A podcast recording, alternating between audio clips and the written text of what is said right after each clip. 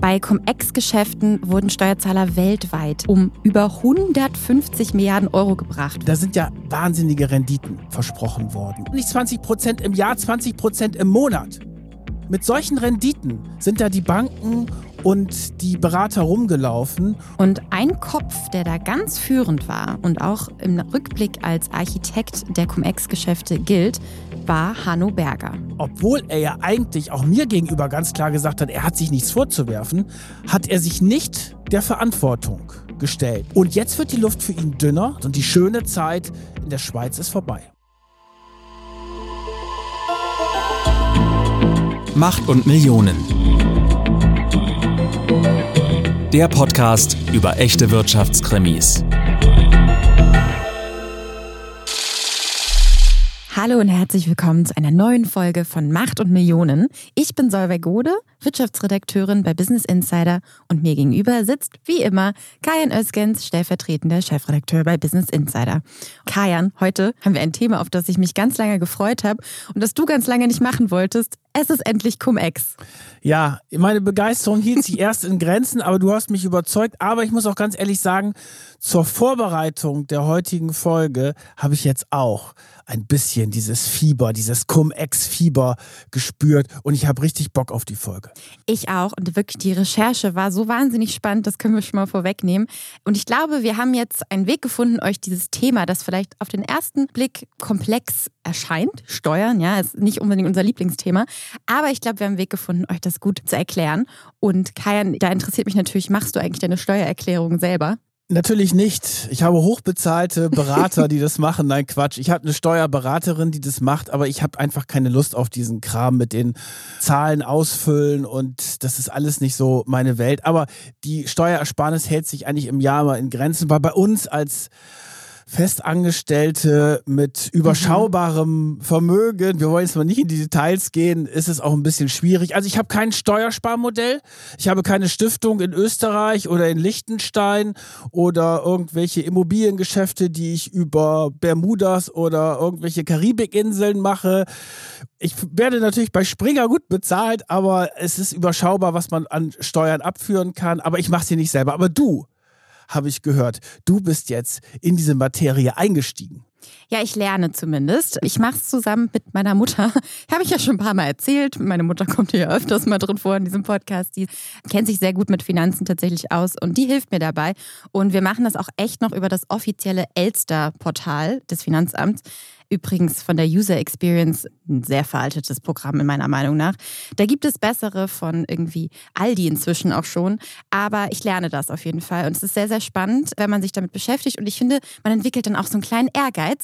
Wie kann ich denn jetzt noch mehr sparen? Was kann ich noch alles angeben? Echt? Das ist ja Wahnsinn. Ja, also ich schon. finde dieses ganze Thema Finanzamt, wenn ich schon dran denke, Finanzamt, da kriege ich irgendwie so ein bisschen Schüttelfrost, weil das muss ja ein unglaublich langweiliger Job eigentlich sein im Finanzamt. Dann aber, wenn es so richtig spannende Ermittlungen gibt wie heute, dann wird der Finanzbeamte natürlich zu einem Finanzdetektiv und ist den Reichen oder den Betrügern auf die Schliche und dann wird es richtig spannend. Und darum soll es natürlich heute auch gehen. Bei Cum-Ex-Geschäften wurden Steuerzahler weltweit illegal um über 150 Milliarden Euro gebracht, wird geschätzt. Um das mal greifbar zu machen, das ist fast so viel, wie die EU jährlich ausgibt. Also das ist schon sehr, sehr viel Geld. Auf Deutschland bezogen soll sich dieser Schaden auf ungefähr 30 bis 36 Milliarden belaufen.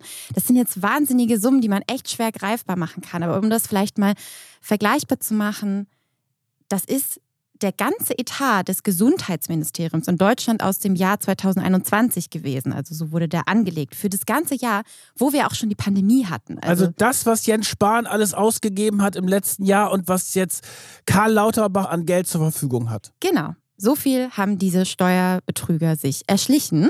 Der Schaden könnte tatsächlich sogar noch höher liegen, schätzen Recherchenetzwerke und auch Wirtschaftsprofessoren.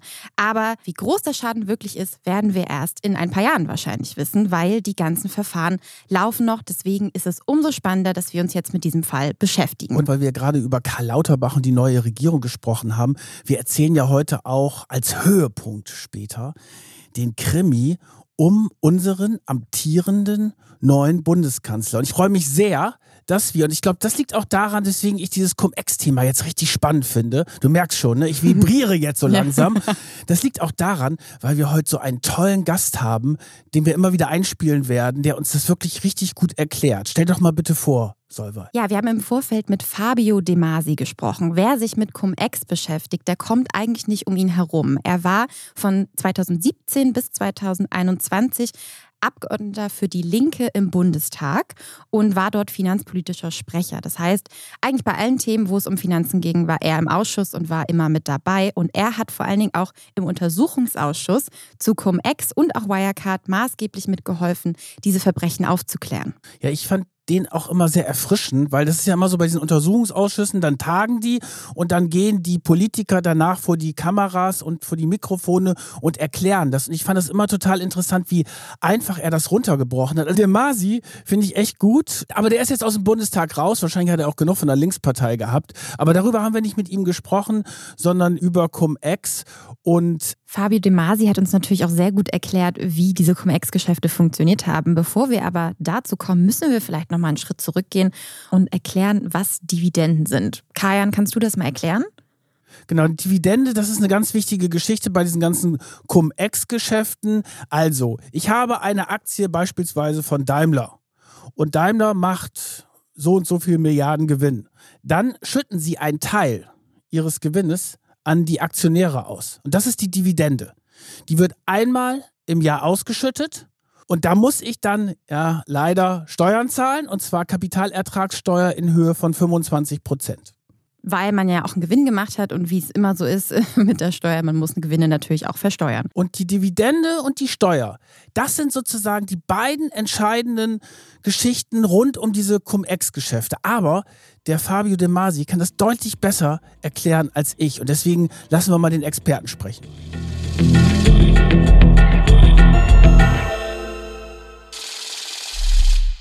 Stellen Sie sich vor, Sie gehen in den Supermarkt, geben eine Flasche ab kassieren Pfandbon und den legen sie zu Hause auf den Kopierer und dann gehen sie zur Supermarktkasse und kassieren ganz oft Pfand ab. Nur, dass die Supermarktkasse, das sind Sie und ich, die Steuerzahlerinnen und Steuerzahler, und es geht um Milliarden, nicht um ein paar Cent. Im Kern sind Aktien rund um den Dividendenstichtag, das ist der Tag, wo die Aktionärinnen und Aktionäre ihre Gewinnbeteiligung bekommen. Rund um den Dividendenstichtag sind die so oft im Kreis verschoben worden, dass der Staat nicht mehr eindeutig wusste, wer hat Anspruch auf die Erstattung der sogenannten Kapitalertragssteuer. Das heißt, die Banken führen, wenn man eine Dividende kassiert, Kapitalertragssteuer automatisch ab.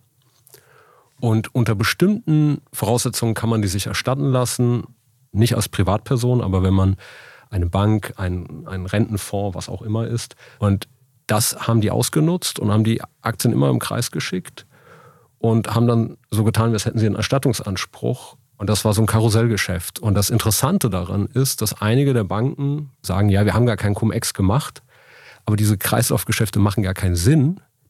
Die bringen nur Verluste, wenn ich nicht direkt in die Staatskasse greife. Guter Vergleich, dass ich da etwas kopiere, in den Supermarkt gehe und mir das Geld wiederhole. Vielleicht lag das auch bei vielen Leuten daran, dieses Cum-Ex, dass es so kompliziert klang. Ich fand ja die Vorgängerbezeichnung von Cum-Ex, die war natürlich viel cooler. Das hieß Dividendenstripping. Es ging aber nicht darum, dass irgendwas ausgezogen wird. Es war nichts Schlüpfriges oder so. Es ging einfach um diesen Stichtag und diesen Handel mit diesen Aktien um diesen Stichtag herum, um das Finanzamt und damit den Steuerzahler zu betrügen. Und interessanterweise ging das schon in den 70er Jahren los. 1977 kam Dividendenstripping plötzlich in Mode und dann hat schon 1978 das erste Mal ein Gericht gesagt, naja, da gibt es einen gewissen Gestaltungsmissbrauch. Also das ist dann aber über die Jahre eher unterm Radar gelaufen, auch noch nicht natürlich nicht in diesem Ausmaße haben es die Banken gemacht. In den 90er Jahren gab es auch immer wieder Hinweise darauf, dass Dividendenstripping missbraucht wird und damit der Steuerzahler geschädigt wird, aber alles nicht in einer besonders hohen Dimension. Und was ich interessant finde, ist, dass 2002 das erste Mal dieses Thema bei einem Finanzminister gelandet ist, nämlich bei Hans Eichel. Und da haben die, der Bankenverband selber, das ist die Lobbygruppe dieser ganzen deutschen Banken, die es hier gibt, die haben gesagt, ja, da gibt es ja ein Schlupfloch. Aber die haben das nicht gesagt nach dem Motto, oh, macht das Schlupfloch zu, sondern der Bankenverband hat gesagt, ah, wir müssen aufpassen, dass die Banken nicht das Haftungsrisiko haben, dass die nicht in rechtliche Schwierigkeiten kommen. Und im Ministerium hat man das ganze Thema auch nicht so richtig ernst genommen. Wir müssen uns auch überlegen, das war natürlich Ende der 90er Jahre, Anfang des Jahrtausends, das hatten wir schon mal in einigen Podcasts, mhm. da sind die Finanzmärkte überhaupt nicht reguliert worden. Da wollte man entfesselte Märkte, große Gewinne und da ging es nicht darum, die Finanzmärkte zu regulieren, hat man immer auch aufgepasst. Und weil sich die Politik auch irgendwie nicht so richtig drum gekümmert hat, war der Lobbyverband, der Bankenverband so clever und hat gesagt, Mensch, da helfen wir mit, ein Gesetz zu schreiben. Die haben das nämlich auch ganz schlau gemacht. Das hat mich wirklich bei der Recherche echt erstaunt. Die haben einfach ihren eigenen Lobbyvertreter mal im Finanzamt platziert und ein Finanzbeamter, Herr Ramakas war das damals, stand auf der Payroll sowohl vom Finanzamt als auch vom Bankenverband und hat im Prinzip diesen Gesetzesentwurf, den der Bankenverband entworfen hat, direkt übernommen. Und so wurde es dann zum Gesetz. Und das war dann ja relativ positiv für die Banken. Sie konnten also irgendwie immer noch so ein kleines Schlupfloch finden. Das Schlupfloch bestand darin, dass auf der einen Seite die inländischen Banken durften diesen Eigenhandel rund um diesen Dividendenstichtag nicht mehr machen. Aber es gab dieses Schlupfloch mit den ausländischen Banken. Und das wurde in diesem Jahressteuergesetz 2007, wir wollen euch jetzt nicht mit zu vielen Details verwirren, aber da wurde das festgeschrieben und das war dann auch so ein Turbo. Man muss natürlich auch sagen, es war eine rechtlich unsichere Situation. Weil dachte man damals. Dachte man damals, weil auf der einen Seite natürlich die Politik sich wenig drum gekümmert hat. Vielleicht auch nicht verstanden hat damals. Ich glaube auch, dass die es nicht verstanden haben. Und der ganze Überblick dann auch verloren gegangen ist, weil es so kompliziert war, was die Banken natürlich auch gemacht haben. Auf der einen Seite hast du diese gewieften Banker, die sich da irgendwelche spannenden Karussellgeschäfte quasi überlegen. Auf der anderen Seite der Finanzbeamte, der diese ganzen Geschichten auch nicht so richtig versteht, weil natürlich auch die Behörden sich da auch wenig ausgetauscht haben. Es ist ja nicht so, dass jetzt alle Finanzbeamte digital miteinander verbunden sind. Nee, das haben wir immer noch nicht im Jahr 2022. Im Gegenteil, jeder Finanzbeamte wurschtelt irgendwie so ein bisschen vor sich hin. Ich übertreibe jetzt natürlich ein Stück, aber das war natürlich ein Punkt. Da gab es nicht diesen Austausch und da war halt die Möglichkeit da, dass die Banken diese Geschäfte gemacht haben über das Ausland dann. Und das war auch deswegen für die Banken in Ordnung, weil es gab dann auch die ersten Gutachten, ne? Genau, es gab dann ein ganz wichtiges Gutachten der Kanzlei Freshfields. Die kommt immer mal wieder vor, wenn es um Wirtschaftsskandale geht. Bei Cum-Ex und eben auch bei Wirecard taucht die auf, ganz prominent. Und die haben eben ein Gutachten geschrieben, die haben sich sehr mit diesem Fall beschäftigt und sind eigentlich zu dem Schluss gekommen, dass Cum-Ex in Ordnung ist, weil irgendwie die Rechtslage da für sie nicht so eindeutig war und die Politik hat sich ja auch nicht so richtig dagegen gewehrt. Aber wenn man jetzt mal darüber nachdenkt, dann ist das natürlich total unlogisch. Man kann sich ja nicht eine Steuer erstatten lassen, die man gar nicht bezahlt hat und schon gar nicht doppelt. Und Fabio De Masi hat das auch, glaube ich, ziemlich klar auf den Punkt gebracht. Es gab so eine Interpretation viele Jahre, dass Cum-Ex jetzt nicht mehr legal ist, vereinfacht gesprochen, wenn man das in Deutschland macht, wenn man aber eine ausländische Institution mit dazu nimmt, dann ist das irgendwie okay. Und das führte zu absurden Situationen, zum Beispiel, dass es Pensionsfonds in den USA gab, die nur aufgesetzt wurden mit einem Begünstigten. Also da war dann irgendein Superreicher, der war der einzige Rentner sozusagen, für den dieser Pensionsfonds aufgesetzt wurde, weil man brauchte ja immer einen institutionellen Investor. Allerdings haben die Gerichte sehr klar später festgestellt, und das ist eigentlich auch eine Ohrfeige für die Politik, das waren Richter und Staatsanwälte, die das ausgebügelt haben, die haben gesagt, eine Steuer, die ich nicht bezahlt habe, die erstattet haben zu wollen, ist per se schon, also einfach gegen den puren Menschenverstand und auch gegen die Rechtslage. Das finde ich aber auch interessant, diese Geschichte wirklich runtergebrochen auf diesen gesunden Menschenverstand, weil es ist doch klar, wenn ich eine Steuer erstattet bekommen, die ich nicht gezahlt habe, dann kann das ja nicht in Ordnung sein. Das finde ich aber auch wiederum sehr spannend, dass es immer wieder diese Freshfields sind. Mhm. Das, da sitzen ja die cleversten Leute drin. Ganz wichtig. Mhm. Ganz wichtig. Also juristische Abgänger von der Hochschule werden natürlich gleich von Freshfields zum Beispiel geködert. Das ist eine der berühmtesten, größten Kanzleien, wo du auch gleich mit einem super Gehalt startest. Du musst ja natürlich in Wolf da arbeiten, aber es ist wirklich so, dass da die schlausten Leute sind. Nicht im Finanzamt nämlich. Das ist nämlich der große Unterschied. So, und die überlegen sich dann etwas, womit man natürlich die Steuer bei den Reichen, also bei den Kunden, dann wiederum optimieren kann wie es so schön heißt. Und da gibt es total schlaue Juristen und Steuerexperten, die nur darauf geeicht sind, irgendwelche Schlupflöcher zu finden. Diese Steuersparmodelle, die müssen ja eigentlich auch irgendwo herkommen. Die muss sich ja jemand ausdenken. Und ein Kopf, der da ganz führend war und auch im Rückblick als Architekt der Cum-Ex-Geschäfte gilt, war Hanno Berger. Man kann auch nicht über Cum-Ex berichten, ohne über Hanno Berger zu sprechen. Und du hast ja Hanno Berger sogar getroffen. Da musst du gleich auf jeden Fall mal von erzählen. Vielleicht nur vorweg. Hanno Berger war früher Finanzbeamter und er ist einer der klügsten Finanzköpfe und Steueranwälte Deutschlands und hat dann aber die Seiten gewechselt. Er war nämlich erst bei den Banken und hat dann nämlich im Auftrag des Finanzamtes geguckt, was sie an Steuern zahlen müssen und hat sehr viele Banken und Firmen auch überführt und hat gesagt, hier, ihr müsst noch was nachzahlen und so weiter. Also er war ein sehr guter Finanzbeamter, ist dann auch aufgestiegen im staatlichen Dienst zum Regierungsdirektor und dann ist er aber den Verlockungen der anderen Seite erlegen und dann haben die ihn geködert und haben gesagt, komm, du hast uns jetzt so genervt mit deinen Prüfungen und da hast du noch was entdeckt und da hast du noch was entdeckt. Mach das doch auf der anderen Seite. Schütz uns doch vor diesen Finanzbeamten. Dann hat er die Seiten gewechselt, ist Steueranwalt geworden mit 45 Jahren und hat dann eine fulminante Karriere hingelegt als Steueranwalt und hat natürlich ein Vielfaches verdient und hat dann ein Team gehabt, die haben sich den ganzen Tag überlegt, welche Steuerschlupflöcher gibt es? Wie legal sind die? Wie illegal sind die? Gibt es die Möglichkeit, da reinzugehen? Und dann sind sie zu den Banken hingegangen, hat mit den Banken gesprochen, auch mit den prominenten Kunden. Und da sind so Finanzprodukte auch entstanden mit Fonds, wo die reinzahlen konnten. Und Hanno Berger war derjenige, der das Ganze dann natürlich sehr stark vorangetrieben hat. Berger wurde übrigens auch Mr. Cum-Ex genannt, was zeigt, wie maßgebend er für diese Betrugsmasche ja auch war. Und Fabio De Masi hat das auch nochmal gut zusammengefasst. Er ist einer der Dealer sozusagen dieser Geschäfte und er spielt von daher da eine ganz zentrale Rolle. Er ist ein Architekt. Interessant ist ja, dass offenbar der Bankenverband sich auch von Hanno Berger beraten ließ. Und Hanno Berger ist ja ein sehr schlauer Kopf, der kam ja aus der Steuerverwaltung. Eigentlich will man so schlaue Finanzbeamte haben. Nur er hat seine ganze schlaue Energie eben nicht auf die gute Sache verwendet und die Interessen von uns Steuerzahlern und Steuerzahlern geschützt, sondern er hat sagen die Seiten gewechselt.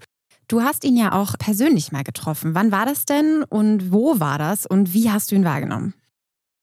Das war in der Schweiz, weil als es dann losging mit den Ermittlungen, als sich das plötzlich gedreht hat und Cum-Ex plötzlich nicht mehr legal war, habe ich ihn kurz danach getroffen. Ich glaube, das war 2014 oder 2015. Und da ist er in der Schweiz gewesen, er ist abgehauen.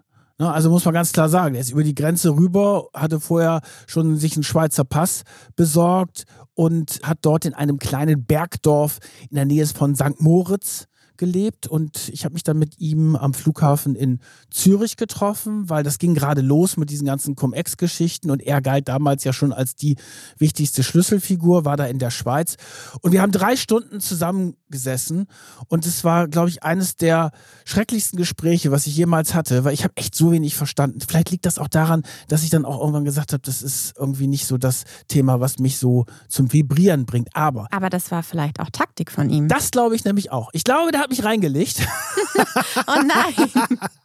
Nach diesem Gespräch hatte ich wirklich das Gefühl, das war doch alles total legal, was der gemacht hat. Mhm. Weil der hat ein Gutachten, ein Dokument nach dem anderen mir präsentiert und hat immer gesagt, der Finanzminister Steinbrück ist schuld oder die Finanzbehörde da und da hat das Gutachten gemacht und so. Aber er war jetzt nicht derjenige, der gesagt hat, oh Mensch, da haben wir jetzt den Staat ein bisschen zu doll ausgenommen. Im Gegenteil. Er hat es offensiv verteidigt und hat gesagt, das war legal und wenn jetzt die Finanzbehörde das ändert, dann lasse ich mich hier nicht zum Opfer machen und ich werde dagegen ankämpfen.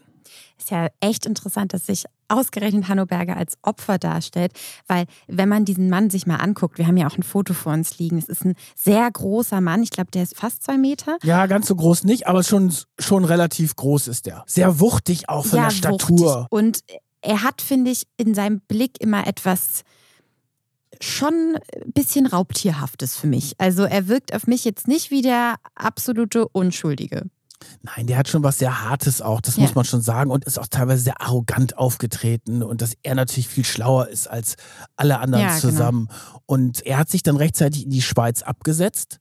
Und seine Kanzlei wurde dann ja auch durchsucht von den Staatsanwälten. Die wurde natürlich logischerweise dann dicht gemacht. Aber er hat so viele Millionen in diesen Jahren verdient, insbesondere in den Jahren ungefähr 2006 bis 2011 ist er mehrfacher Millionär gewesen und konnte sich dann in die Schweiz absetzen, hat von dort aus dann seinen Kampf geführt und hat sich da verteidigt gegen die Klagen, die da gekommen sind.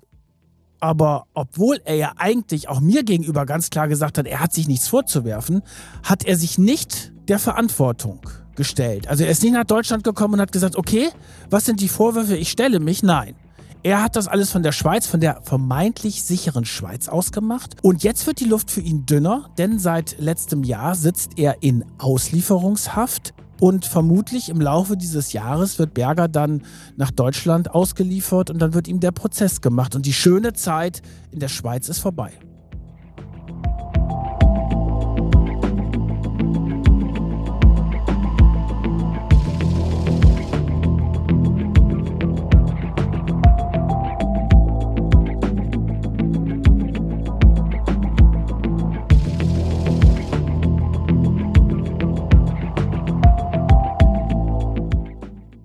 Für mich eine zentrale Frage in diesem Fall, wie konnte das so lange gut gehen, ne? obwohl man da eigentlich ja schon davon wusste, weil immer wieder Hinweise an die Politik oder an die Finanzämter gegangen sind, dass diese Geschäfte stattfinden und dass die illegal sind. Es gab mehrere Whistleblower, die sich zum Beispiel auch bei der Bankenaufsicht der BaFin gemeldet haben. Einmal 2007 ging da ein Hinweis ein. Und was macht die BaFin? Anstatt zu ermitteln auf diesen anonymen Hinweis, geht die BaFin los und fragt erstmal die beschuldigte Bank, so, was ist denn da bei euch los? Und sagt natürlich die Bank, nee, alles in Ordnung. Dann lässt sich die BaFin beruhigen. Ach ja, dann ist ja okay. So gehen die mit Whistleblower-Hinweisen da teilweise um. Das hat mich wirklich echt erschüttert. Und auch im März 2009 geht ein weiterer Whistleblower-Hinweis ein beim Bundesfinanzministerium. Und jetzt so langsam kommt das dann alles mal in die Gänge. Es kommt alles heraus, wie tief dieser Betrug eigentlich geht und wer da vor allen Dingen alles involviert war. Wir haben da auf der Bankenseite unter anderem die Hypo-Vereinsbank, auch die staatlich beteiligte HSH Nordbank, WestLB, die Warburg Bank, auf die wir später noch kommen, und die Hamburg Commercial zum Beispiel. Aber wir haben ja auch auf der anderen Seite die Kunden und die Investoren gehabt. Da die hast Bank- du einen ganz spezifischen Namen im Kopf, das ja, weiß ich schon. Ja, aber ich, ich finde, das, das ist auch eine interessante Geschichte, weil wir können natürlich sagen, oh, die bösen Banken und die Freshfields, was sie sich alles überlegen, die machen das ja nicht aus Jux und Dollerei. Natürlich wollen die ein Geschäft machen, aber es gibt ja Kunden. Kunden, die bereit sind, dort zu investieren, weil sie Steuer sparen wollen und weil sie Rendite rausholen wollen. Und was ich immer wieder interessant finde, das taucht immer wieder in unseren Podcasts aus. Da geht es darum, man denkt so, oh, da ist doch eigentlich genug für alle da, aber die streiten sich bis aufs Blut um jeden Cent quasi. Und bei reichen Leuten kommt dann immer dazu, oder häufig dazu, wir wollen ja nicht alle über den Kamm scheren, aber es gibt ja mittlerweile eine ganze Menge junge Erben, die sehr verantwortungsvoll, sehr nachhaltig rangehen, auch bereit sind, mehr Steuern zu bezahlen, als es vielleicht notwendig ist, eine ganz andere Sicht der Dinge da drauf haben. Aber es gibt in der Regel sehr viele Reiche, die auf jeden Fall so wenig Steuern wie möglich zahlen wollen. Ich kann das ja einerseits verstehen, aber auf der anderen Seite ist da natürlich eine Gier auch dahinter. So, und hier geht es um verschiedenste reiche Leute in Deutschland, die da aufgefallen sind, die da investiert haben. Und einer von denen ist auch Carsten Maschmeyer. Carsten Maschmeyer hat dort auch investiert und dann war es so, dass diese Reichen dann gemerkt haben, oh, das Ding dreht sich. Und plötzlich ist das, was mir versprochen wurde, nicht mehr legal. Ich habe Ärger mit dem Finanzamt. Und was machen die? Die verklagen ihre Bank.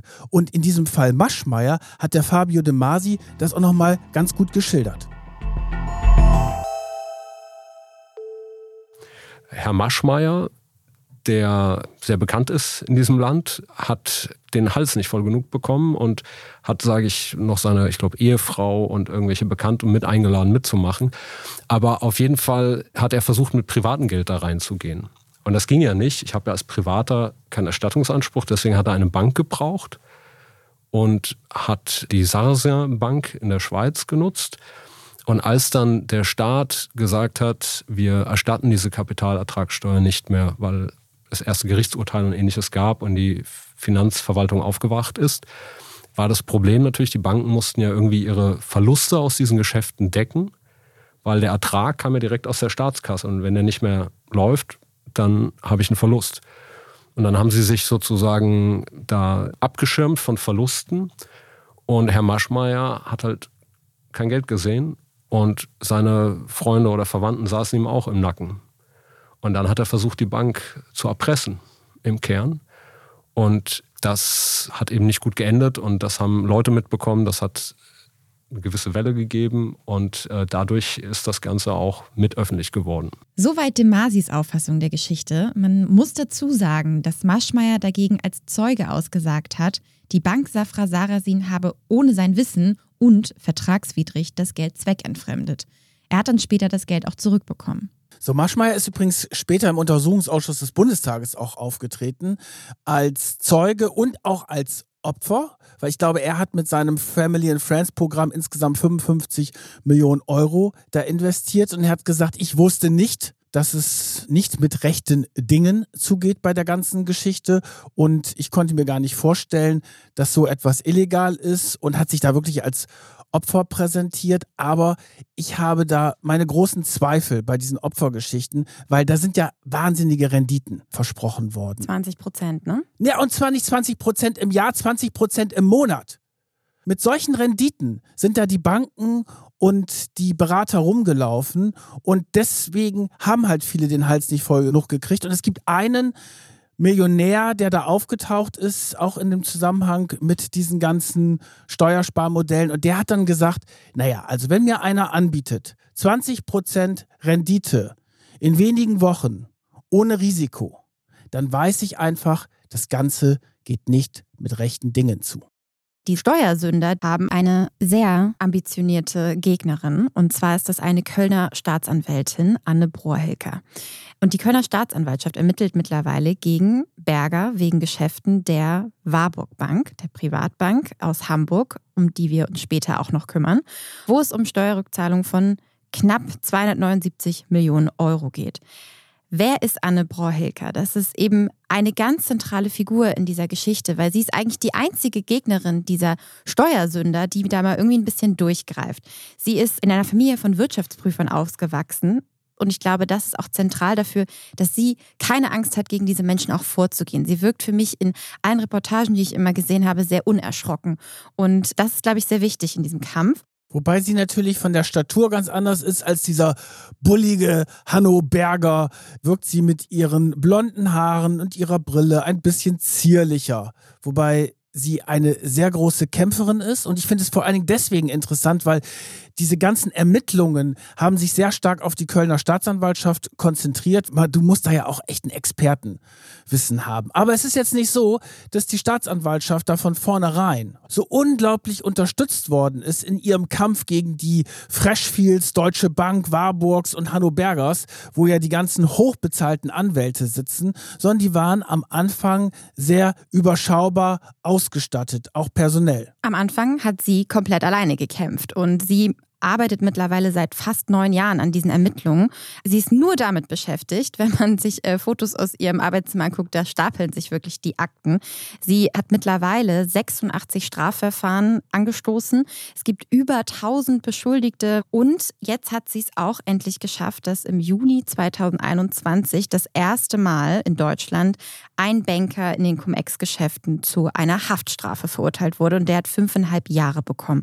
Wobei er noch nicht im Knast ist. Ne? Er geht dagegen vor. Es ist ja noch keiner im Knast. Aber es wurde immerhin die Haftstrafe jetzt ausgesprochen. Ja, und es hat sich natürlich jetzt total gedreht. Also wir haben ja vorhin darüber gesprochen.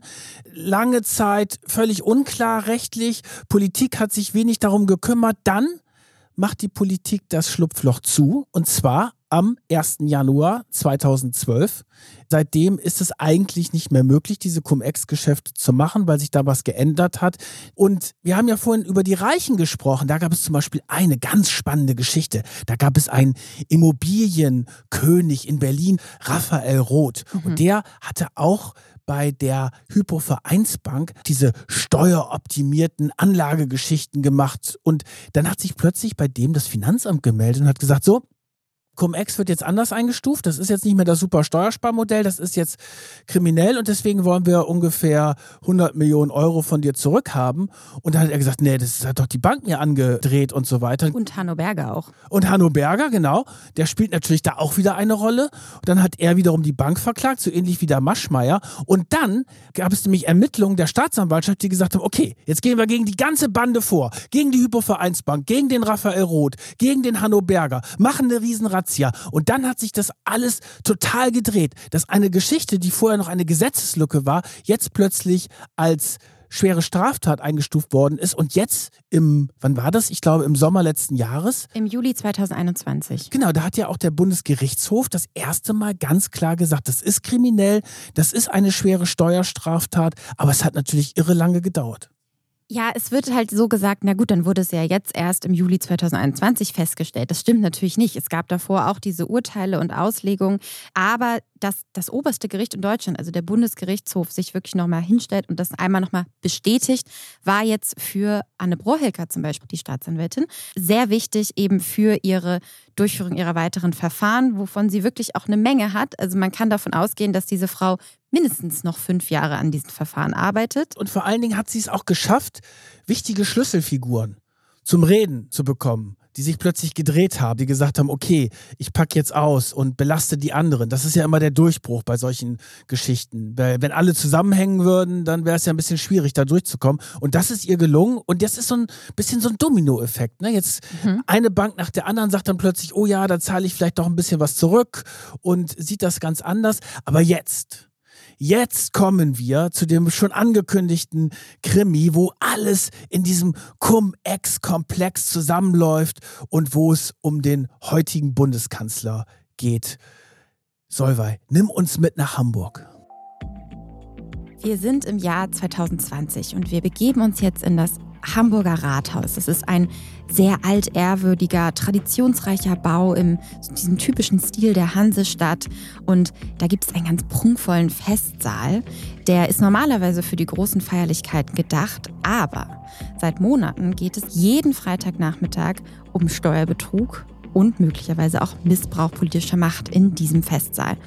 Hier tagt der Parlamentarische Untersuchungsausschuss der Hamburger Bürgerschaft, weil Hamburg ist ja ein Stadtstaat, zur Cum-Ex-Affäre um die alteingesessene Hamburger Privatbank MM Warburg. Und hier hängen riesige Wandgemälde in dem Saal, die erzählen die Geschichte der Hansestadt von den ersten Bauern und Fischern bis zum berühmten Hafen, dem Hamburger Hafen und dem Handel. Und als Hamburger ist man klar stolzer Hanseat und demnach auch stolz auf diese typisch hanseatische Warburg Bank, weil das ist sie wirklich. Sie ist ein Unternehmen der Hanse und es erklärt vielleicht, warum die Politik in Hamburg womöglich nicht ganz genau hingesehen hat, als dieses Traditionsunternehmen der Hansestadt sich in illegale Steuergeschäfte verstrickt hat. Denn wir wissen ja mittlerweile, die Warburg Bank hat 47 Millionen Euro Steuern mindestens im Jahr 2009 hinterzogen.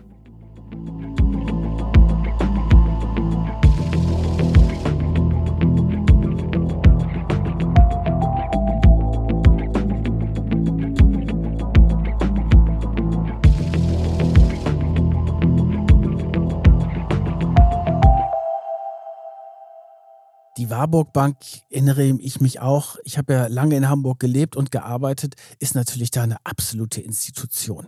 Die hat ihre historische Zentrale direkt an der Alster und die beiden Bankchefs damals, Christian Olearius und Max Warburg, das sind nicht nur Bankiers, das sind stolze Hanseaten, das sind auch Leute, die so dieses Image des ehrbaren Kaufmanns, in Hamburg verkörpern. Also wenn du in Hamburg zu dieser Elite dazugehörst, zu dieser Geldelite, dann hast du auch besondere Verpflichtungen. dann musst du halt auch dir als Bürger überlegen, wo spende ich Geld. Also die Warburg Bank war natürlich sehr engagiert, zum Beispiel bei der Elbphilharmonie. Wo komme ich meinen Bürgerpflichten nach? Was kann ich auch ein Stück für die Stadt tun? Mhm. Da geht es nicht nur darum, das Geld zu verdienen. Und dieser Anspruch, der ist natürlich von den Warburg-Bankern im Zusammenhang mit den Cum-Ex-Geschäften total pervertiert worden. Im Jahr 2009 ließ sich nämlich die Warburg Bank 48 Millionen Euro Steuern vom Staat zurücküberweisen und 47 Millionen davon sollen unberechtigt gewesen sein, wie sich später herausstellte. Die Warburg Bank hat hier übrigens gemeinsam mit Hanno Berger Geschäfte gemacht. Die Bank hatte man offenbar über Scheinrechnungen Millionen auf Konten in einer Steueroase transferiert. Das Kölner Finanzgericht, da sind wir jetzt auch wieder bei Anne Brohilker, ermittelte 2016 und informierte das Hamburger Finanzamt, dass die Warburg Bank zwischen 2006 insgesamt und 2011 bis zu 170 Millionen Euro zu Unrecht durch Cum-Ex-Geschäfte an Steuern zurückerstattet bekommen hat. So. Und diese 47 Millionen Euro aus dem Jahr 2009 auf die verzichtet die Stadt Hamburg aber erst im Jahr 2016. Das wissen wir jetzt heute und da geht es jetzt eben darum, warum hat Hamburg nicht das Geld von der Warburg Bank zurückgeholt? Im Mai 2016 haben die zuständigen Finanzprüfer gesagt, okay, das sind diese 47 Millionen, die müssen wir uns zurückholen, weil sie sonst verjähren. Und darüber haben sie dann die Bank informiert. Und eine ganz wichtige Figur ist dieser Christian Olearius bei der Warburg Bank. Das ist so der Patriarch der Warburg Bank, der natürlich in der noblen Elbchaussee sein Domizil hat und der quasi der oberste ehrbare Kaufmann vom Image her ist. Das ist er aber nicht bei dieser ganzen Geschichte. Und der hat jetzt Angst, dass seine Bank pleite geht. Ganz knallhart ausgedrückt pleite geht, weil die 47 Millionen wenn die sie zurückzahlen müssen, sind sie in ihrer Existenz gefährdet. Und was macht Olearius? Olearius überlegt sich, okay, ich muss es irgendwie hinkriegen, dass die Stadt Hamburg auf diese 47 Millionen verzichtet. Zum damaligen Zeitpunkt ist der erste Bürgermeister dieser stolzen Hansestadt Hamburg, in der ich jahrelang sehr gerne gelebt habe, Olaf Scholz, unser heutiger Bundeskanzler. Und er hat damals eine rot-grüne Regierung geführt und sein Finanzsenator, der für solche Steuergeschichten zuständig ist, ist Peter Tschentscher, der heutige erste Bürgermeister dieser Stadt. So, Oliarius überlegt sich, okay, bei so einer wichtigen Geschichte muss ich an Olaf Scholz rankommen und ihn irgendwie davon überzeugen, auf dieses Geld zu verzichten.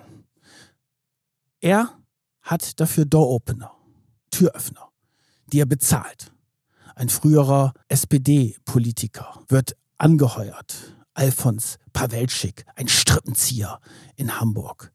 Der soll einen Termin mit Scholz machen. Der wird übrigens bezahlt von der Warburg Bank dafür. Das ist ja übrigens auch ein Indiz dafür, dass es da nicht mit rechten Dingen zuging. Genau. Pawelschik, der Strippenzieher, ihm gelingt es, einen Termin hinzubekommen, dass sich Olaf Scholz mit Olearius trifft. Und zwar nicht nur einmal, sondern zweimal. Danach gibt es noch ein entscheidendes Telefonat. Aber das erste Mal treffen sie im September 2016 zusammen. Und das Interessante an der Geschichte ist, diese ganzen Details, über die wir jetzt reden, das hat nicht die Hamburger Regierung bekannt gegeben, das hat nicht Olaf Scholz bekannt gegeben.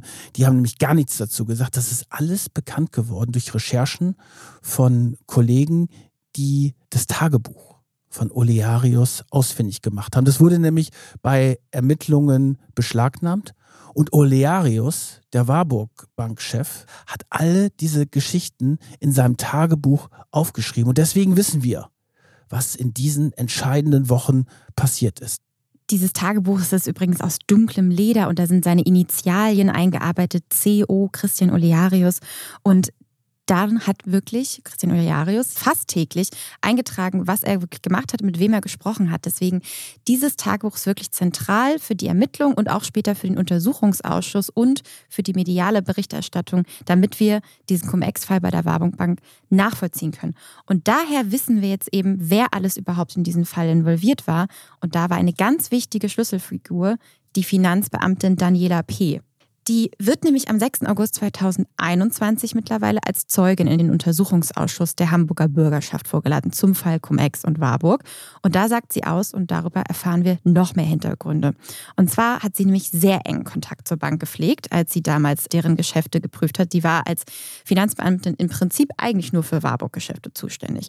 Und man hat dann herausgefunden, dass sie selbst auch sich als Blankeneser Perlkettentochter bezeichnet. Also sie kennt da wohl auch einige in dieser Bankierszene.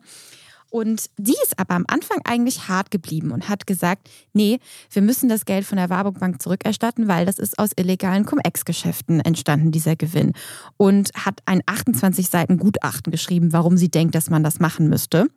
Dann hat sie aber erfahren, dass die Bank da pleite gehen würde, wenn sie dieses Gutachten wirklich vollzieht und das Geld von der Warburg zurückfordert. Und da wird sie vorsichtig, weil sie kennt ja eben auch alle sehr gut bei dieser Bank. Und wie gesagt, Warburg Bank, hanseatische Institution, die will man ja auch nicht ins Wanken bringen. Und sie sagt dann also zu Olearis, okay, tut mir leid, ich kann jetzt nichts mehr machen. Du kannst ja noch versuchen, dir in der Politik Hilfe zu holen. Und im Prinzip sagt Olearis in seinem Tagebuch, dass sie ihm so ein bisschen den Tipp gibt, ruf mal Scholz an. Und dann kommt es nämlich zu dem Treffen mit Scholz. Dank des Strippenziehers, der das Ganze eingetütet hat, gibt es das erste Treffen im September und dann ein zweites Ende Oktober, auch wiederum mit Scholz. Und dann passiert etwas total Interessantes. Kurz nach dem zweiten Treffen ruft Scholz Olearius an. Und da geht es um ein Schreiben, das in diesem Telefonat thematisiert wird. Und Darüber berichtet uns Fabio De Masi. Er hat Olearos angerufen und gesagt, gib dieses Papier mit deinen Argumenten gegen den Einzug der Cum-Ex-Tatbeute, was bereits im Finanzamt vorlag, kommentarlos an den damaligen Finanzsenator und heutigen ersten Bürgermeister von Hamburg, Peter Tschentscher. Kommentarlos wahrscheinlich, weil er nicht wollte, dass es irgendeine Spur in den Akten gibt, oder weil er mit Herrn Tschentscher schon vorher darüber gesprochen hat? Und nur acht Tage später gibt es eine völlig überraschende Entscheidung. Da tagen nämlich die Spitzen der Finanzbehörde. Und was beschließen sie? Die 47 Millionen müssen nicht zurückgezahlt werden. Sie verjähren. Dem Hamburger Stadtstaat entgehen auf diese Weise 47 Millionen Euro für dieses Jahr und er verzichtet auf das Geld, Natürlich sagen alle später, es gab überhaupt gar keine Einflussnahme, aber die Merkwürdigkeiten in diesem Fall sind ja noch lange nicht zu Ende und das kann doch auch kein Zufall sein, dass da die Finanzbeamtin Daniela P. erst noch dieses Gutachten schreibt und sich ganz sicher ist und dann wird sie nochmal einbestellt und kurz danach schreibt sie auf zwei Seiten auf, ah nee, brauchen wir doch nicht einziehen. Für mich wirkt das wirklich ganz merkwürdig. Und dann ist es auch so, dass die Warburg Bank sich dann auch überlegt hat, Mensch, ist ja alles so super gelaufen. Ich überspitze es jetzt mal mhm, ein bisschen. Ja. Die SPD, die Regierungspartei, die hat ja mal eine Spende verdient. Und dann gibt es von der Warburg Bank über 40.000 Euro, ich glaube 45.500 Euro, wandern an den Kreisverband Mitte von der SPD. Das kommt tatsächlich zum Teil auch raus, weil Fabio De Masi in seinen Ausschüssen immer wieder bei Scholz nachfragt und ihn da wirklich auf die Anklagebank setzt. Das Interessante an der ganzen Sache ist ja, dass Olaf Scholz immer wieder seine Version von der Geschichte ändert, egal ob vor dem Bundestag in Gesprächen, vor dem Untersuchungsausschuss oder in Interviews. Na, erst sagt er ja gar nichts und sagt, ich berufe mich aufs Steuergeheimnis und räumt überhaupt nichts ein. Und dann hat er plötzlich Erinnerungen. Dann erinnert er sich auf einmal nicht mehr. Er erinnerte sich nicht mehr. Dieser Olaf Scholz, der als ein Politiker gilt, der ein super Gedächtnis hat, dem beim Verhandlungen, selbst bei schwierigsten Verhandlungen immer wieder irgendwelche Details einfallen, der kann sich plötzlich an diese Treffen nicht mehr erinnern. Es gilt in der Politik auch als eine Strategie, immer zu sagen, man erinnert sich nicht, weil dann kann einem natürlich nicht vorgeworfen werden, dass man die Unwahrheit gesagt hat. Ja, aber wie sauber ist das denn? Also ich muss doch wissen, bei so einer Summe geht es jetzt um 47 Millionen, ob ich die für die Stadt bekomme oder nicht. Da erinnere mich doch daran, wie ich darüber gesprochen habe. Und das finde ich in der Nummer jetzt wirklich sehr, sehr schwierig für den Scholz, jetzt auch von der Argumentation, weil der Fall ist doch relativ klar. Es ging um eine Steuerschuld, die ist dann ausgefallen. Zwischendurch gab es Gespräche mit dem Bürgermeister, mit dem Finanzsenator und dann plötzlich mussten diese Millionenbeträge nicht zurückgezahlt werden. Und da sagt mein gesunder Menschenverstand, natürlich hat da eine Einflussnahme stattgefunden. Wie soll das denn sonst gelaufen sein? Es gibt aber bis dato keine festen Beweise. Also es wurde auch ihm noch nicht nachgewiesen. Scholz wehrt sich ja auch dagegen und sagt bis heute, es hätte keine Einflussnahme stattgefunden. Er spricht von Schauermärchen, die da über ihn erzählt werden. Aber ich finde die Verteidigungsstrategie da jetzt nicht so besonders toll, weil in dem Untersuchungsausschuss hat dann ja zum Beispiel auch der Anwalt von der Warburg Bank gesagt. Natürlich war das Ziel von Olearius in den Gesprächen, dass sich die Steuerschuld für die in weiße Wölkchen auflöst. Also die haben ja ihr Ziel erreicht und die waren ja auch total glücklich. Hat ja Olearius alles ganz happy da in seinem Tagebuch aufgeschrieben und haben dann der SPD auch noch Geld gespendet. Also die Geschichte, klar, ohne Frage. Es gibt keine Beweise in dem Sinne, dass jemand überführt worden ist, aber Indizien, finde ich, die sprechen schon eine ziemlich deutliche Sprache. Fabio De Masi glaubt ihm das tatsächlich auch nicht, denn er hat ihn auch mehrfach im Bundestag dazu befragt. Und wie er das einschätzt, hat er uns auch erzählt. Ich sage, dass er die Unwahrheit gegenüber dem Deutschen Bundestag gesagt hat. Da wackel ich auch keinen Millimeter an dieser Stelle. Und ich will sagen, ich bin ja jetzt wahrscheinlich unverdächtig, dass ich mir jetzt, weiß ich nicht, einen Kanzler der Union oder so wünsche. Aber es gibt für mich Prinzipien in der Politik, die müssen auch noch eine Rolle spielen. Und ich habe gar nichts persönlich gegen Herrn Scholz. Ich finde seine zurückgenommene hanseatische Art sogar eher angenehm. Aber er hat auch einen Eid geleistet, dem Wohle der Bevölkerung zu dienen. Und wenn er das in der Vergangenheit nicht getan hat, und er tatsächlich über so große Führungsqualitäten verfügt, dann wäre es das Mindeste, dass er es einräumt und sagt, ich habe dort einen Fehler gemacht. Die Geschichte ist ja für den Scholz auch noch nicht vorbei, weil was wir eben berichtet haben, das waren diese Geschehnisse in diesem spannenden Herbst 2016. Aber die Ermittlungen von unserer unerschrockenen Kölner Staatsanwältin Anne Brohilker, die gehen ja weiter. Bis heute, und zwar kurz nach der Bundestagswahl, gab es dann Durchsuchungen bei dem SPD-Bundestagsabgeordneten und auch in der Finanzbehörde in Hamburg gab es dort eine Razzia. Und der Untersuchungsausschuss tagt ja auch noch. Also was da alles noch zutage gefördert werden kann, ist ja auch noch nicht klar. Und die Staatsanwältin Brohölker ist vor kurzem in diesem Untersuchungsausschuss aufgetreten und hat nochmal deutlich gemacht, wie kommt ihr eigentlich zu der Auffassung, dass das alles legal war? Das war doch klar, dass es sich um Tatbeute handelte. Und von daher gibt es auch Ermittlungsverfahren gegen Olearius, gegen andere Warburg-Leute. Da wird es Anklagen geben geben. Also für Olaf Scholz ist diese Geschichte noch lange nicht ausgestanden und die wird ihn auch als Kanzler in Deutschland, in Berlin weiter verfolgen.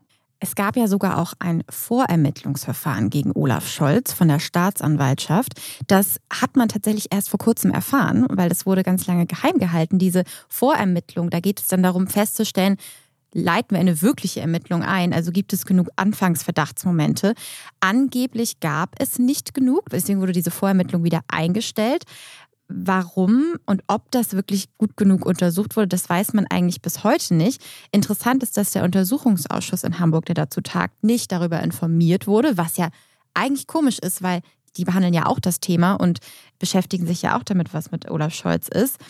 Aber was ich zum Beispiel dabei ganz interessant fand, ist, dass aus Aktenvermerken, das hat das Manager-Magazin berichtet, dass daraus hervorgeht, dass die Hamburger Oberstaatsanwältin, die sich mit diesem Fall beschäftigt hat, mit dieser Vorermittlung gegen Olaf Scholz, hat sich ein Jahr lang überhaupt nicht damit beschäftigt. Die hatte das auf dem Tisch liegen, ein Jahr lang. Und dann sagt sie auf einmal, ach nee, doch nicht.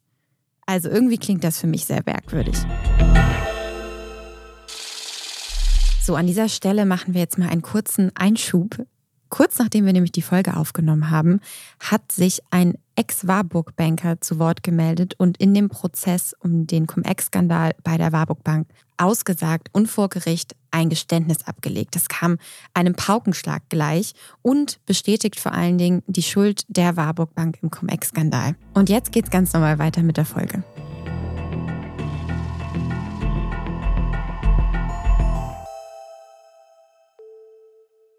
Die ganze Geschichte mit der Warburg Bank und Olaf Scholz ist merkwürdig. Aber deswegen ist es ja spannend. Wir werden ja sehen in diesem Jahr, wie es da vorangeht, weil in diesem Jahr wird sehr viel passieren in Sachen Aufrollen von Prozessen, in Sachen Cum-Ex. Die Staatsanwaltschaft bereitet eine Welle von Anklagen vor. Es wird zu Prozessen kommen. Wir haben ja vorhin gesagt, es ist bisher noch keiner der Gierbanker oder Beteiligten in Sachen Cum-Ex im Knast gelandet. Das kann sich natürlich ändern. Und das ist ja auch die Geschichte, vor der sehr viele Angst haben, der Beteiligten, weil die Strafen zu bezahlen ist jetzt nicht so der Punkt. Und da hat Fabio De Masi auch eine klare Haltung, was in Sachen Rechtsstaat und Verfolgung dort passieren muss. Ich glaube, mit Geld, Geldstrafen, das kratzt die nicht. Die haben so viel, so viel Asche gemacht, das bezahlen die aus der Portokasse und das ist sehr aufwendig für den Staat, da Waffengleichheit mit denen herzustellen. Aber was, was die wirklich stört, diese Straftäter, ist, wenn sie hinter schwedische Gardinen müssen. Und ich sage das ganz deutlich, ich finde, Cum-Ex-Gangster in Deutschland gehören in den Knast. Und ich glaube, es kann nicht sein, dass irgendwie ein Ladendieb härter rangenommen wird als Leute, die das Gemeinwesen in unvorstellbarem Maße geschädigt haben. Ich glaube, das ist für uns vielleicht alle nochmal zentral, das zu verstehen. Das sind wirklich keine Kavaliersdelikte. Also Fabio De Masi bezeichnet diese Cum-Ex-Gangster halt auch wirklich als Mafia. Typen und als organisierte Kriminelle. Und diese Betrüger werden immer wieder neue Wege finden, um das Steuersystem auszunutzen und neue Schlupflöcher zu finden. Genau, es wird ja an Nachfolgemodellen gearbeitet. Das heißt dann statt Cum-Ex, Cum-Cum und Cum-Fake. Und da gibt es natürlich bei diesen ganzen schlauen Leuten in den Kanzleien und Banken neue Modelle. Da wird man natürlich vorsichtiger sein. Man muss natürlich sagen, Steuerhinterziehung. Das war lange Zeit ein bisschen ein Kavaliersdelikt weil das war so nach dem Motto, naja, das zahlt man nicht so gerne und das wurde nicht so richtig hart bestraft. Und es ist ja sehr selten, dass Leute, die solche Finanzbetrügereien machen, dass die im Gefängnis landen. Und da bin ich jetzt sehr gespannt, wie da jetzt der Rechtsstaat agiert. Und das ist, glaube ich, auch ein ganz wichtiger Punkt, der dort zur Abschreckung dienen soll. Wir können uns das ja als Staat letztendlich auch gar nicht leisten, so eine Riesensumme an Steuern einfach zu verschenken im Prinzip. Fabio De Masi hat da einen ganz guten Vergleich gezogen, finde ich. Und ich denke, gerade in Zeiten, wo wir alle drüber reden, über Milliarden Rettungspakete, über die Schuldenbremse und andere Dinge, egal wie sinnvoll man äh, die jetzt findet, äh, dann können wir es uns nicht leisten, dass wegen Cum-Ex und den etwas anders gelagerten Cum-Cum-Geschäften Deutschland 30 Milliarden Euro entgangen sind. Ich will das mal übersetzen. Wir haben jetzt noch keine Luftfilter in den Schulen und diskutieren wild über die Pandemie und ganze Familien zerstreiten sich deswegen. Wir haben 30.000 Schulen in Deutschland. Das wäre eine Million Euro für jede Schule.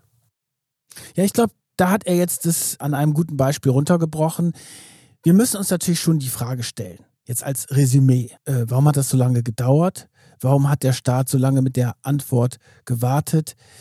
Wieso sind unsere Verwaltungen, auch diese Finanzverwaltung, wirklich so veraltet? Warum sind die nicht miteinander digital verbunden? Warum gibt es da keinen Austausch? Und da haben wir schon in ein paar Punkten den Finger reingesteckt in die Probleme. Und da steht natürlich jetzt der neue Finanzminister, Christian, Christian Lindner, Lindner, Christian Lindner von, von der, der FDP. Von der FDP, die natürlich alles vereinfachen will mit der Steuer, die aber natürlich auch immer so ein bisschen in der, ja, die, die im Verdacht steht, dass sie die etwas begüteteren, die Besserverdiener beschützen will. Nein, die stehen jetzt wirklich auch in der Pflicht oder insgesamt die Regierung, dass man die Steuergesetze vereinfacht. Ich glaube aber nicht, dass es zu einer Vereinfachung der Steuergesetze kommt. Da Echt? Warum glaubst du das nicht?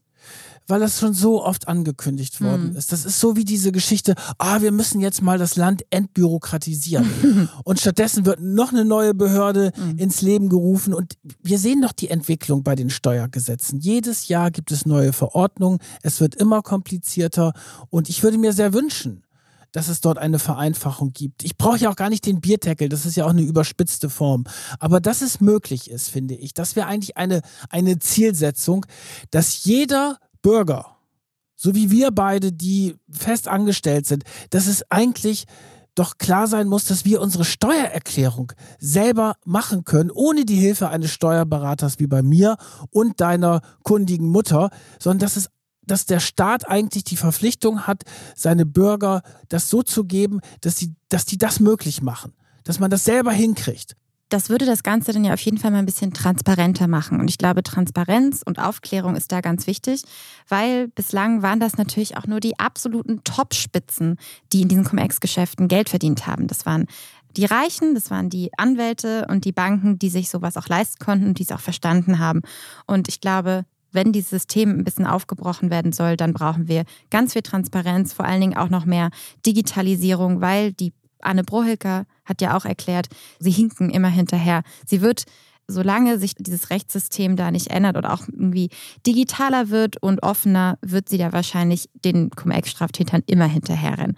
Aber ich bin ehrlich gesagt ganz froh, dass es sie gibt, um vielleicht auf einem positiven Punkt zu enden in dieser Folge, weil die gibt mir ein gutes Gefühl, dass sie diese Cum-Ex-Straftäter alle irgendwann dran kriegt. Das finde ich auch, das ist das Versöhnliche an dieser Cum-Ex-Geschichte, dass jetzt wirklich aufgeräumt wird. Und da stehen wirklich sehr spannende Aufräumarbeiten, insbesondere in den nächsten Monaten und Jahren bevor.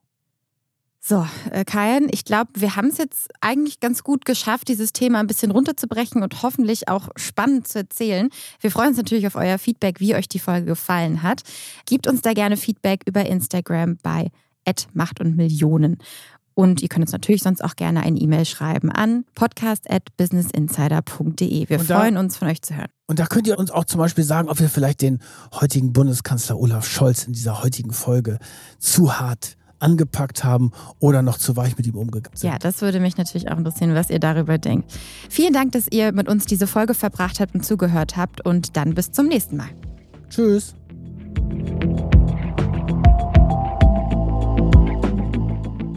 Macht und Millionen. Eine Produktion von Business Insider. Redaktion Solvay Gode und Kajan Öskens. Titelmusik Afonelli. Produktion Michael Reinhardt und Yannick Werner.